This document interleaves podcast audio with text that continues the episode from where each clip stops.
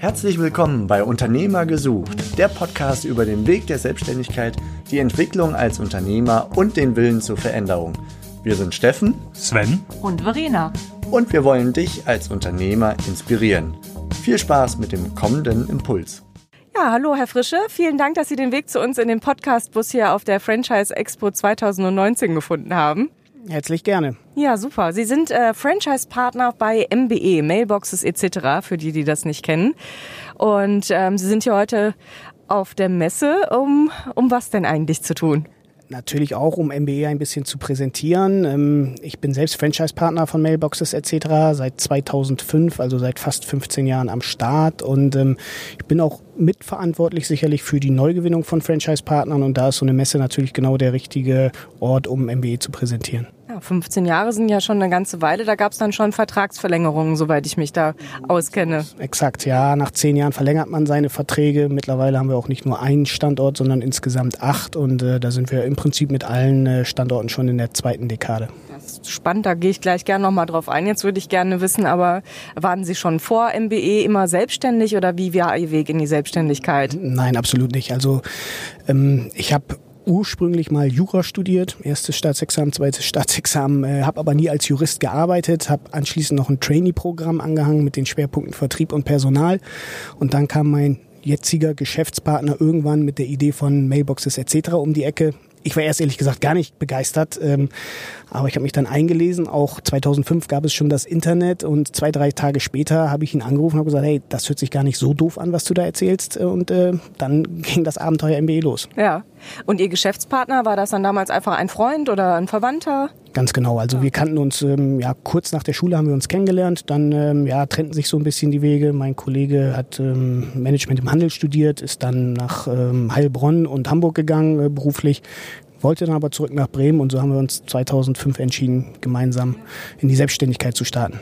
Okay, jetzt haben Sie gesagt, der Kollege kam an mit, mit MBE. Das heißt aber, Sie haben sich schon vorher darüber unterhalten, sich gemeinsam selbstständig zu machen. Nicht unbedingt, nein, nicht wirklich. Eigentlich hatte mein Kollege die Idee und äh, hätte das unter Umständen auch alleine gemacht. Aber das Konzept MBE mm, ja, gibt es im Prinzip vor, dass man mindestens zu zweit startet. Und äh, normalerweise läuft das Konzept so, dass es ein Inhaber gibt und äh, einen Angestellten, aber man kann auch ähm, mit zwei Inhabern ohne Angestellten starten. Und genauso äh, lief es damals bei uns.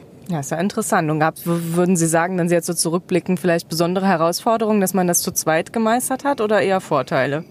Wir sehen eigentlich bis zum heutigen Tag immer noch die Vorteile. Klar, man muss sich auch die Erträge teilen. Die sind mittlerweile Gott sei Dank da. Also wir verdienen auch vernünftiges Geld aktuell. Ähm, aber ähm, ja, Nachteile sehe ich eigentlich nicht. Man muss sich irgendwann aufteilen mit den Aufgaben, die man äh, so bekommt. Ähm, einer macht vielleicht die Buchhaltung, der andere macht den Vertrieb. Aber grundsätzlich passt das alles, ja. Und war das sehr früh klar, dass Sie auch äh, expandieren wollen, dass Sie mehrere Betriebe haben möchten?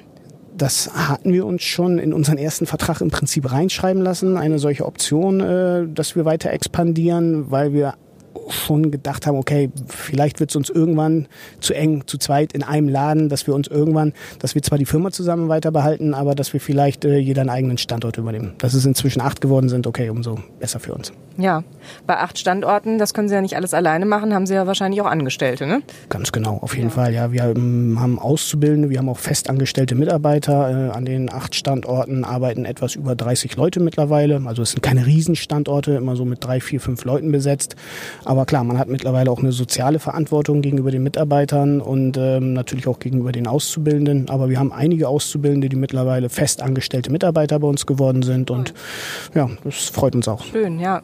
Also ich denke, jeder, der Unternehmer ist und der dann auch irgendwann Chef geworden ist, wird mir jetzt beipflichten, wenn ich sage, dass das nochmal ein Unterschied ist. Ob man einfach der Gründer ist und der, der alles macht oder ob man dann irgendwann eben mehrere Betriebe hat und eben auch Personal, also Angestellte zu managen hat. Ist das äh, aus Ihrer Sicht eine ja, eine Herausforderung oder äh, Freud und Leid oder wie sieht das aus? Es ist schon eine Herausforderung. Man muss äh, gucken, dass man da die richtigen Leute einstellt, weil äh, egal in welchem Business man sich bewegt, äh, aus meiner Sicht zumindest steht und fällt das mit dem Personal. Stehen die hinter der Marke, setzen die das, was man vorlebt, wirklich um und ähm, wenn das nicht funktioniert, dann hat man tatsächlich ein ernsthaftes Problem und deswegen ist es in der Tat eine Herausforderung, aber es macht auch Spaß, ja, mit Leuten zu arbeiten, Leute zu führen, gerade Auszubildende heranzuführen an dem Beruf. Äh, das ist auch eine tolle Aufgabe. Ja, das glaube ich. Ähm, wenn Sie so zurückblicken auf die, auf die letzten äh, Jahre Ihres Unternehmertums, gab es ja mal irgendwie einen ganz kritischen Moment, wo Sie sagen, da war es mal nicht ganz so einfach? Der Kelch ist tatsächlich so an uns vorübergegangen. Was ganz Kritisches hatten wir so noch nicht zu erleben. Klar, den normalen Geschäftsalltag, dann werden mal Rechnungen nicht bezahlt von Kunden, wenn sie in die Insolvenz gehen, ähm, dann bleibt man auf ein paar tausend Euro sitzen. Das ist nicht so schön, aber von den ganz großen, schlimmen Sachen sind wir Gott sei Dank verschont geblieben. Also persönliche Erkrankungen gab es Gott sei Dank bisher toi toi toi nicht oder äh, andere Schicksalsschläge oder geschäftliche Sachen, die man äh, ja man nicht ebenso äh, ja, abarbeiten kann. Und wie motivieren Sie sich so für jeden Tag für, als Unternehmer? Naja gut, äh, man hat, wie ich schon sagte, eine Verantwortung auch gegenüber den Leuten. Man möchte das Unternehmen weiter voranbringen. Ähm, wir haben natürlich auch eine Verantwortung gegenüber unseren Kunden, die äh, das äh, wertschätzen, was wir tun, wenn wir auf einmal nicht mehr da wären. Dann bleibt nicht gleich die ganze Welt stehen, aber äh, dann müssen natürlich auch unsere Kunden sich neue Dienstleister suchen und das wäre auch für die blöd. Und deswegen ja, sind wir froh, dass wir jeden Tag zur Arbeit gehen können und äh, ja, unserem Business nachgehen können. Ja. Haben Sie denn so einen Ausgleich für sich irgendwie geschaffen? Ne? Also das ähm, ist immer so dieser Traum vom Unternehmertum und immer erstmal weiter, weiter, weiter anpacken, machen. Ähm, auf lange Sicht, jetzt sind Sie ja doch schon eine Weile dabei, braucht man doch auch wieder einen Ausgleich. Wie machen Sie das? Ja, den hätte ich gerne. Also natürlich habe ich den. Ich habe eine Familie, ich habe drei Kinder, eine Frau ähm, und mein Hobby ist äh, Fußball. Selber spiele ich nicht, sieht man mir an. Äh, ich müsste öfter mal Miss Sporty oder Fitbox oder ähnliches besuchen, aber äh, da bleibt mir mir die Zeit nicht für. Ich gehe gerne zu Werder Bremen, darf ich das hier sagen? Natürlich. und äh, da habe ich eine Dauerkarte und die lasse ich mir auch nicht nehmen. Und äh, ja, ansonsten ist mein Hobby meine Familie. Ja, ja. Na, das ist ja auch wichtig. Man braucht den, den Ausgleich und den Rückhalt äh, von der Familie auch fürs Unternehmertum, oder?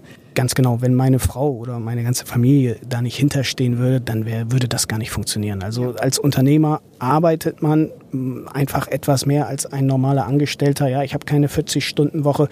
Ich kann mir meine Zeit sicherlich, äh, meine Zeit sicherlich etwas freier einteilen. Ähm, aber in Summe komme ich sicherlich auf mehr als 40 Stunden Arbeit in der Woche. Das ist aber auch nicht schlimm. Dafür kann man sich von dem hart erarbeiteten Geld einen tollen Urlaub im Sommer leisten und vielleicht auch nochmal einen zu Ostern. Und äh, das ist dann auch ein schöner Ausgleich. Ja.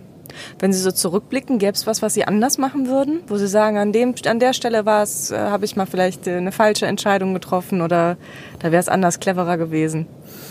Ja, aber da kann ich jetzt auch nicht ein großes Beispiel nennen. Natürlich äh, hat man auch schon mal bei der Einstellung eines Mitarbeiters nicht so ganz die perfekte Entscheidung getroffen. Ähm, eventuell hätte man äh, ab und zu Kunden oder Problemfälle auch anders gelöst, aber äh, ich, mir fällt jetzt kein, konkret kein echtes großes Beispiel an, was ich hier nennen könnte. Das ist auch kein Problem, das ist auch gut so. Dann ist es ja richtig gut gelaufen. Gibt es was, was Sie Ihrem jüngeren Ich mitgeben würden, respektive unseren äh, potenziellen Gründern, die zuhören und nach Inspiration suchen? Ja, man, man muss mutig sein, man muss engagiert sein, man äh, muss wirklich hart arbeiten, gerade in der Startphase. Da geht kein Weg dran vorbei. Also man kriegt nichts auf dem Silbertablett äh, serviert.